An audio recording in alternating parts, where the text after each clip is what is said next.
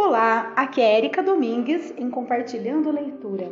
E nós estamos lendo o livro Como Fazer Amigos e Influenciar Pessoas, de Dale Carnegie. Estamos na parte 1 do livro, onde fala sobre as técnicas fundamentais né, para lidar com as pessoas. E hoje nós vamos ler o capítulo 2, que tem o título O Grande Segredo para Lidar com Pessoas. Lembrando que no capítulo 1 nós finalizamos com princípio aprendido, que foi: não critique, não condene, não reclame. Então, agora, capítulo 2: O grande segredo para lidar com pessoas. Vamos lá. Já parou para pensar que só existe uma forma de conseguir que alguém faça alguma coisa? Isso mesmo, apenas uma: convencendo o outro a querer fazer. Não existe outro modo. Claro que é possível obrigar alguém a entregar o relógio pressionando o cano de um revólver em suas costelas. É possível obter a cooperação dos funcionários com ameaças de demissão, mas só até o momento em que você dá as costas para eles. É possível forçar uma criança a fazer o que você deseja por meio de castigos, mas métodos tão rudimentares têm consequências extremamente desagradáveis. A única forma de conseguir que alguém faça algo é dar à pessoa o que ela quer. O que você quer? Sigmund Freud dizia que tudo o que fazemos é provocado por duas causas: o impulso sexual e o desejo de ser grande.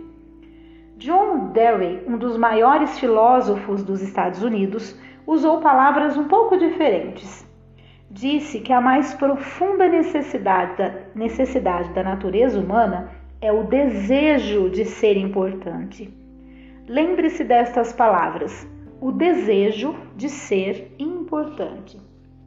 Elas são significativas. Você lerá muito sobre elas neste livro. O que você quer? Não me refiro a uma lista longa, mas às pouquíssimas coisas que deseja de verdade, que anseia com uma insistência inegável. Eis uma lista das coisas que a maioria das pessoas deseja. Primeiro, saúde e vida longa. Segundo, alimento. Terceiro, sono. Quarto, dinheiro e bens materiais. Quinto, um futuro promissor. Sexto, satisfação sexual. Sétimo, o bem-estar dos filhos. E oitavo, sensação de importância. Quase todos esses desejos costumam ser satisfeitos, exceto um. Esse desejo, quase tão profundo e imperioso quanto o alimento ou o sono, raramente é satisfeito.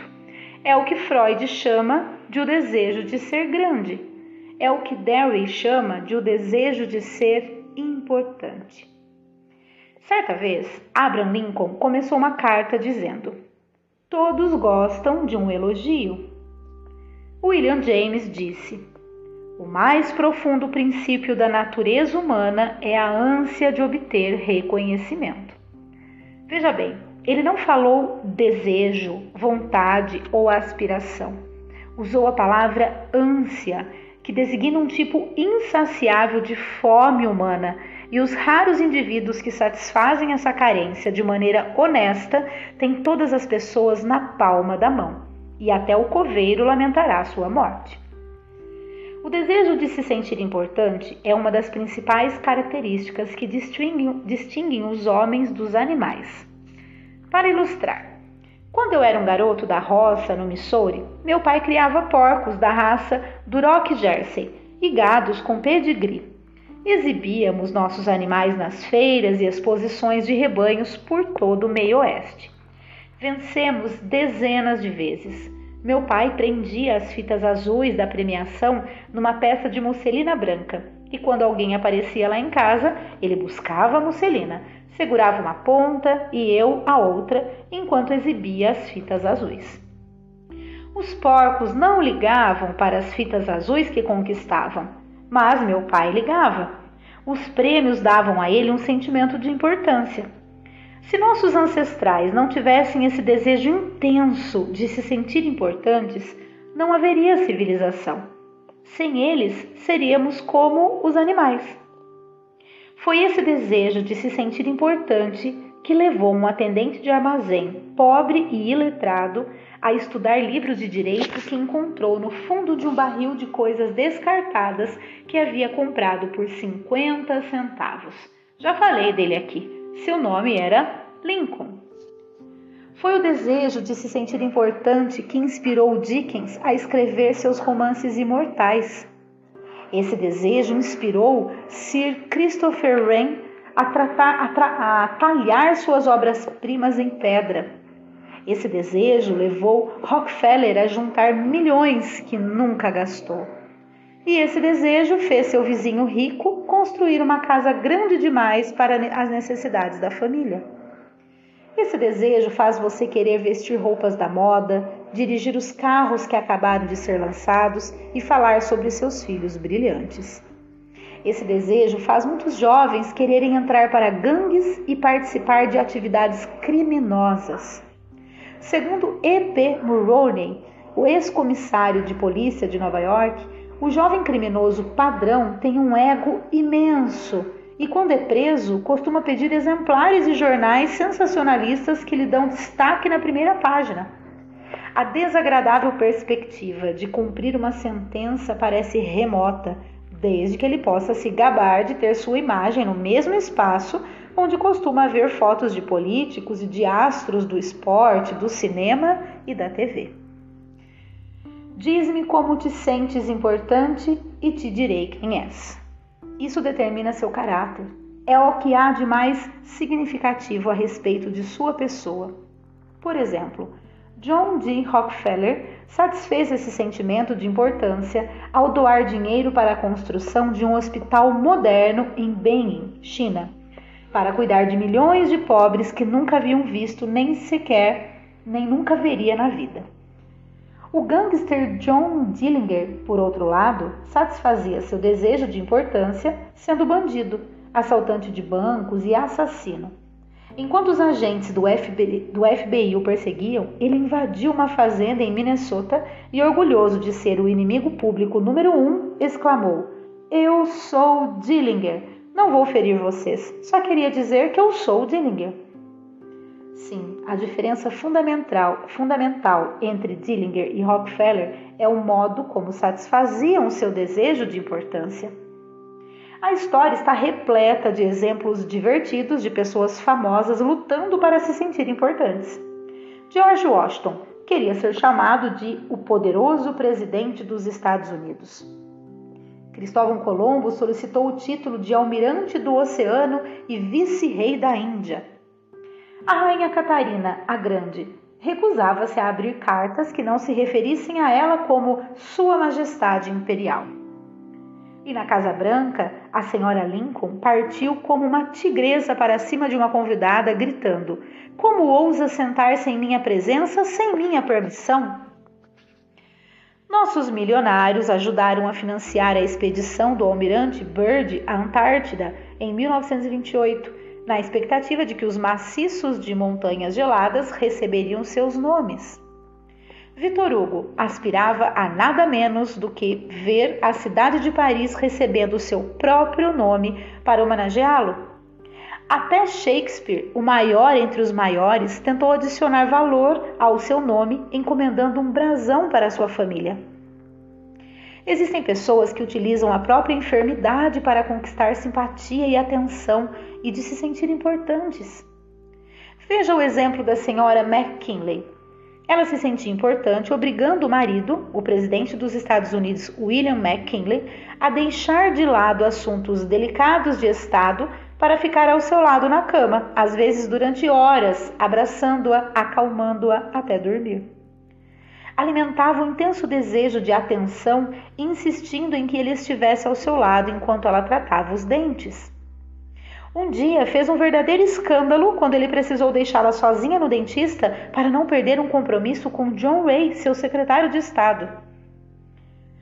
Certa vez, a escritora Mary Roberts Reinhardt me contou a história de uma jovem inteligente e saudável que adoeceu para se sentir importante. E a história é a seguinte: Um dia, a mulher se viu obrigada a encarar alguma coisa, talvez sua idade. Ela viu que teria anos solitários pela frente e não tinha muito o que esperar da vida. Então, ficou de cama Durante dez anos, sua mãe idosa subiu e desceu as escadas até o terceiro andar, carregando bandejas, cuidando dela. Numa manhã qualquer, a pobre mãe, exausta de tanto trabalhar, foi para a cama dormir e morreu. A filha definhou durante algumas semanas, mas em certo momento levantou-se da cama, vestiu as roupas e voltou a viver. Essa foi a história, tá? Algumas autoridades no assunto dizem que as pessoas podem até enlouquecer para encontrar no mundo da loucura o sentimento de importância negado na dura realidade do mundo. Nos Estados Unidos, existem mais pacientes sofrendo de doenças mentais do que de todas as outras doenças somadas. Qual é a causa da loucura? Ninguém é capaz de responder a uma pergunta tão ampla, mas sabemos que certas doenças, como a sífilis, atacam e destroem o cérebro, causando a loucura. Na verdade, cerca de metade de todas as doenças mentais pode ser atribuída a causas físicas, como lesões cerebrais, alcoolismo, toxinas e ferimentos. Mas a parte mais chocante da história é que a outra metade das pessoas que enlouquecem aparentemente não tem problema algum no cérebro. Em exames pós-mortem, quando os tecidos cerebrais são estudados com microscópios poderosos, o cérebro parece tão saudável quanto o de qualquer pessoa. Por que as pessoas enlouquecem? Fiz a pergunta ao médico responsável por um de nossos mais importantes hospitais psiquiátricos. Esse médico, que já recebeu as maiores honrarias e os prêmios mais cobiçados por seu conhecimento sobre o assunto, me respondeu com franqueza que não sabia porque tanta gente enlouquece. Ninguém sabe ao certo. Mas disse que muitas dessas pessoas descobrem na insanidade um sentimento de importância que foram incapazes de conquistar na vida real. Em seguida, contou a seguinte história. Então, vamos para mais uma história. No momento, estou cuidando de uma paciente que teve um casamento trágico. Ela queria amor, satisfação sexual, filhos e prestígio social, mas a vida destruiu todas as suas esperanças. O marido não a amava, recusava-se até a comer com ela e a obrigou a lhe servir as refeições no quarto, no andar de cima. Ela não tinha filhos, nem posição social. Enlouqueceu e começou a imaginar que se divorciou e voltou a ter o nome de, e voltou a ter o nome de solteira. Agora acredita que se casou com um aristocrata inglês e insiste em ser chamada de Lady Smith. Quanto aos filhos, imagina que tem um bebê a cada noite. Toda vez que eu a visito, ela diz: Doutor, tive um filho na noite passada. Essa foi a história, tá? A vida naufragou os navios de seus sonhos nos recifes pontiagudos da realidade, mas todas as suas embarcações chegam ao porto nas ilhas ensolaradas da insanidade, com as velas cheias. Trágico? Não sei. O médico me disse: se eu pudesse simplesmente estender a mão e restaurar a sanidade dela, não o faria. Ela está mais feliz assim. Se algumas pessoas precisam tanto do sentimento de importância a ponto de enlouquecerem, imagine o bem que podemos fazer ao dar a elas um reconhecimento honesto. Charles Schwab foi um dos primeiros executivos dos Estados Unidos a receber um salário anual de mais de um milhão de dólares, quando ainda não havia imposto de renda e quem recebia 50 dólares por semana era considerado bem pago. Com apenas 38 anos, foi escolhido por Andrew Carnegie para se tornar o primeiro presidente da recém-criada siderúrgica United States Steel Company em 1921. Mais tarde, Schwab deixaria a US Steel para assumir a problemática Bethlehem Steel Company, que depois de reestruturada por ele, se tornaria a mais lucrativa empresa do país. Para que Andrew Carnegie pegava, pagava, não, por que Andrew Carnegie pagava um milhão de dólares por ano ou mais de 3 mil dólares por dia para Charles Schwab?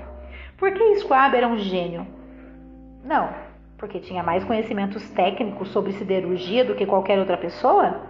Que nada. O próprio Charles Schwab me contou que comandava muitos homens que entendiam bem mais do que assunto do que ele, bem mais do assunto do que ele.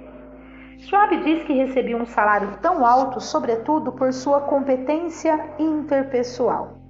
Perguntei como fazia isso e a seguir reproduzo a resposta em suas próprias palavras. Palavras que deveriam estar gravadas em bronze e penduradas em todos os lares e escolas, em cada loja e escritório do país. Palavras que as crianças deveriam memorizar em vez de perder tempo com decoreba na escola palavras capazes de transformar qualquer vida se forem levadas à risca. Uau, vamos às tais palavras então, vamos lá. Considero minha capacidade de despertar entusiasmo o maior dom que possuo, e a maneira mais eficiente de desenvolver o que existe de melhor numa pessoa é o reconhecimento e o encorajamento. Nada é mais eficaz para aniquilar as ambições de uma pessoa do que críticas de seus superiores. Assim, nunca critico ninguém. Acredito em dar incentivos para o trabalho. Portanto, fico ansioso para elogiar, mas odeio achar defeitos. Se gosto de alguma coisa, sou caloroso ao demonstrar reconhecimento e pródigo nos elogios. É o que Schwab fazia. Mas o que as pessoas costumam fazer? Exatamente o oposto. Quando não gostam de algo, berram com os subordinados. Quando gostam, não falam nada. Como diz um antigo par de, var, par de versos: O mal fiz uma vez e para sempre fui lembrado. O bem fiz duas vezes e dele nunca foi falado. Ao longo da vida, conheci uma grande variedade de pessoas, algumas delas importantes em diversas partes do mundo, declarou Schwab. Ainda não conheci um indivíduo, mesmo entre os mais famosos e donos de cargos importantes, que não trabalhe melhor ou não se esforce mais ao ser elogiado do que ao ser criticado.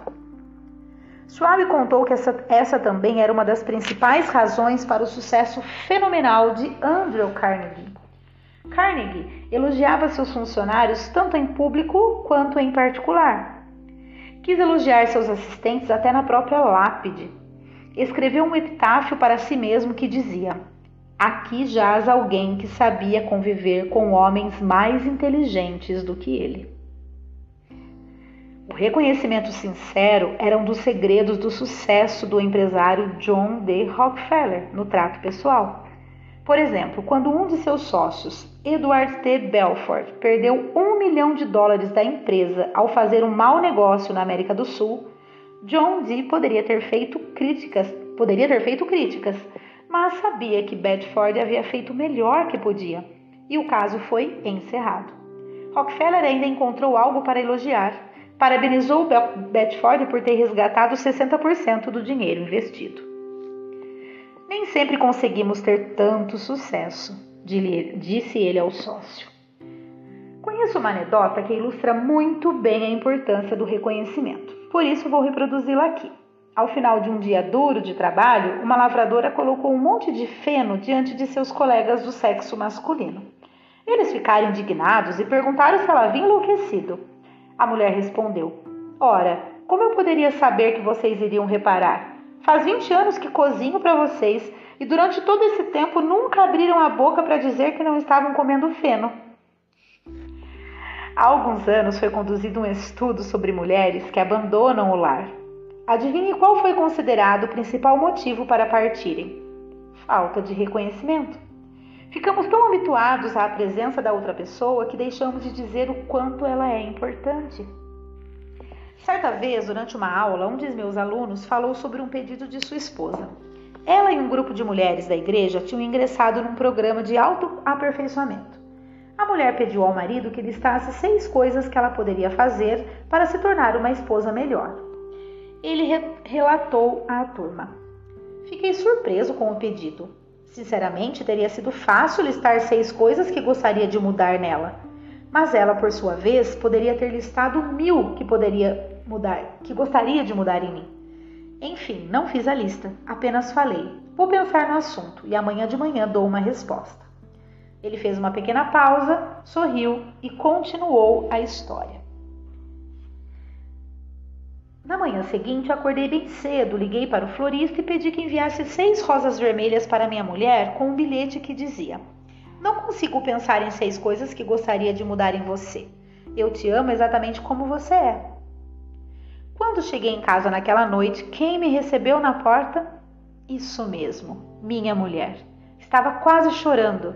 Nem preciso dizer que fiquei extremamente feliz por não ter feito as críticas que ela havia solicitado. Por fim, ele concluiu: depois que ela entregou o resultado da tarefa no domingo seguinte na igreja, diversas mulheres do grupo de estudo vieram a mim e me disseram: Foi o gesto mais atencioso que vi em toda a minha vida. Foi quando eu percebi o poder do reconhecimento. Florence Ziegfeld, o mais espetacular produtor teatral da Broadway, conquistou sua reputação pela habilidade sutil de glorificar a garota americana por inúmeras vezes pegou pessoas comuns, sem nenhuma beleza especial, e as transformou em visões glamourosas de mistério e sedução no palco. Por saber o valor do reconhecimento e da confiança, ele fazia as mulheres se sentirem belas usando o simples poder da cortesia e da consideração. Era um homem prático. Aumentou o salário das coristas, inicialmente de 30 dólares por semana, para 175 dólares. Também era delicado. Nas noites de estreia, nos teatros de revista, enviava telegramas às estrelas do elenco e cobria todas as coristas do espetáculo com rosas.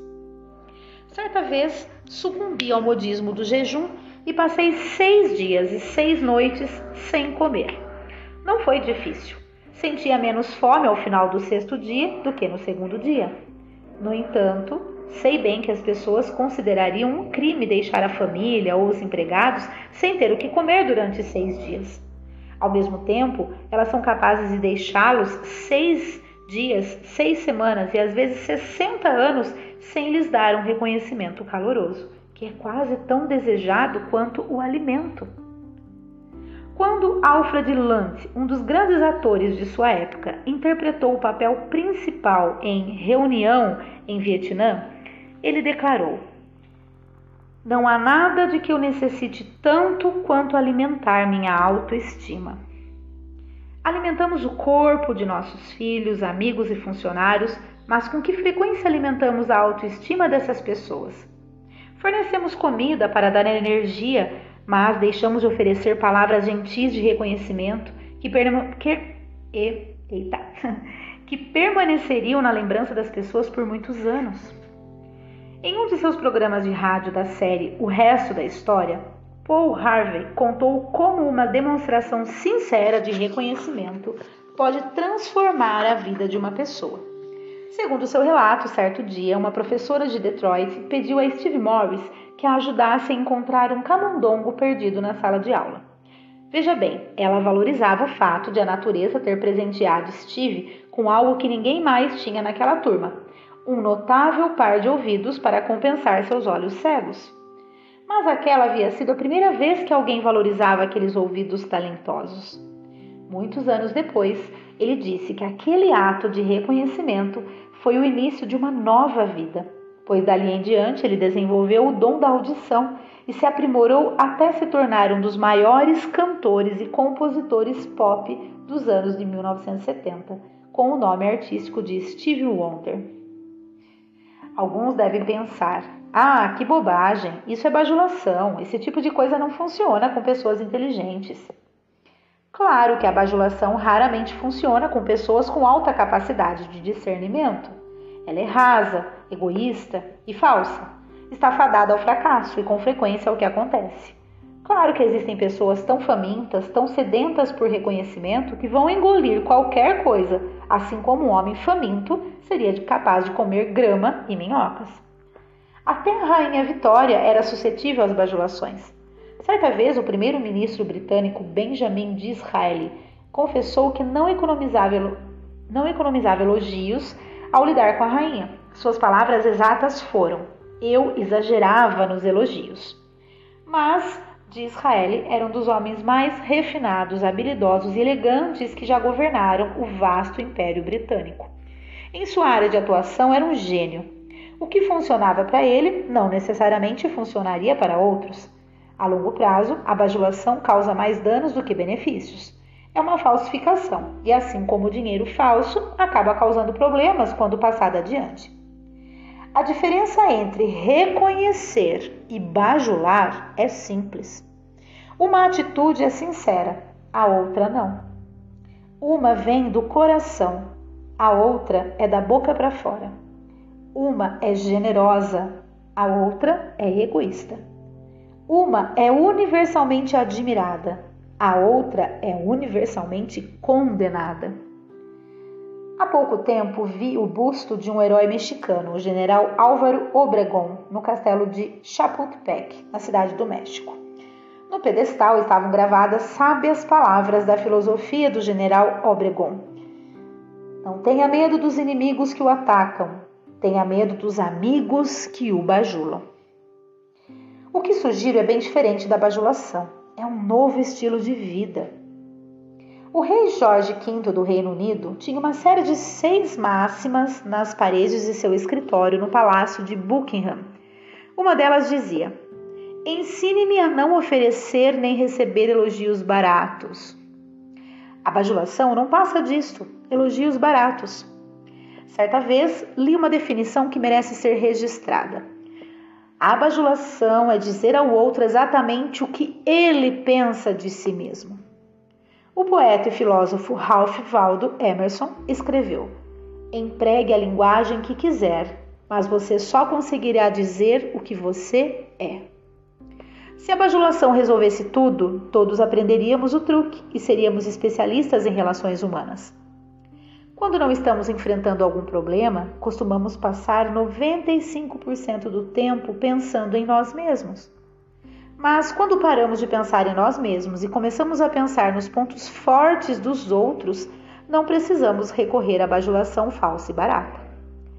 Saber valorizar o outro é uma das virtudes mais negligenciadas hoje em dia. Deixamos de elogiar os filhos quando tiram boas notas na escola e deixamos de encorajá-los quando assam um bolo ou conseguem montar um quebra-cabeça sozinhos pela primeira vez. Nada alegra mais uma criança que esse tipo de interesse e aprovação dos pais. Da próxima vez que gostar do filé mignon do restaurante, mande um recado para o chefe dizendo que o prato estava excelente. E quando um vendedor cansado tratá-lo com uma gentileza fora do comum, não deixe de mencionar. Todo pastor, palestrante, orador sabe como é desanimador entregar-se para uma plateia e não receber um único comentário elogioso de volta. O que se aplica aos profissionais vale em dobro para os trabalhadores em escritórios, lojas e fábricas, para nossa família e nossos amigos. Nos relacionamentos interpessoais, nunca devemos esquecer que todos aqueles que nos cercam são seres humanos que anseiam pelo reconhecimento. Aonde quer que você vá, tente deixar um rastro amigável de pequenas centelhas de gratidão. Você se surpreenderá ao vê-las formar pequenas chamas de amizade que crescerão e se transformarão em faróis para iluminar seu caminho da próxima vez que percorrê-lo. Uma das responsabilidades do cargo de Pamela Durham de New Fairfield, Connecticut, era supervisionar o trabalho de um faxineiro que vinha cumprindo muito mal as suas tarefas. Os outros funcionários zombavam dele, sujavam os corredores para implicar.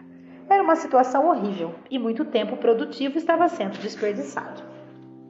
Van tentou motivar o faxineiro das mais diversas formas, sem sucesso mas reparou que ele às vezes fazia muito bem o serviço. Assim, fez questão de começar a elogiá-lo do, diante dos outros. Com isso, ele foi melhorando a cada dia e, em pouco tempo, começou a fazer o trabalho com eficiência. Atualmente, faz um excelente trabalho e é valorizado e reconhecido pelas pessoas. O, re, o reconhecimento sincero gerou resultados positivos numa situação em que as críticas e a zombaria haviam fracassado. Magoar as pessoas não provoca mudanças nelas e nunca é necessário. Certa vez li um velho ditado e resolvi recortá-lo e colá-lo no espelho de casa para ler todos os dias. Diz o seguinte: Passarei por este caminho apenas uma vez. Por isso, se existe qualquer bem ou qualquer gesto de bondade que eu possa fazer em benefício de qualquer ser humano, que eu faça agora. Que eu não adie ou deixe de lado, pois não passarei aqui novamente. Ralph Waldo Emerson disse: todo homem que encontro é superior a mim de algum modo, e, nesse particular, aprendo com ele. Se isso valia para Emerson, provavelmente é mil vezes mais verdadeiro para nós, certo? Vamos parar de pensar em nossas realizações, nossos desejos e tentar descobrir os pontos fortes da outra pessoa. Esqueça a bajulação. Ofereça um reconhecimento honesto e verdadeiro. Seja caloroso ao demonstrar reconhecimento e pródigo nos elogios. E as pessoas prezarão e guardarão suas palavras, repetindo-as pela vida inteira, mesmo anos depois de você ter se esquecido delas. Uau! E assim nós finalizamos o capítulo. Eu quis ler ele inteiro porque estava muito interessante, né? E aí a gente parar agora ia ficar não ia ficar legal, não ia, a gente não ia conseguir retomar depois a energia, né, do capítulo. Então é isso, esse foi o capítulo 2 e nós aprendemos o princípio 2, que é faça elogios honestos e sinceros. Muito bom. Espero que vocês estejam gostando do livro. E finalizamos o capítulo 2. No próximo áudio iniciaremos o capítulo 3. Um grande abraço a todos e até o próximo áudio.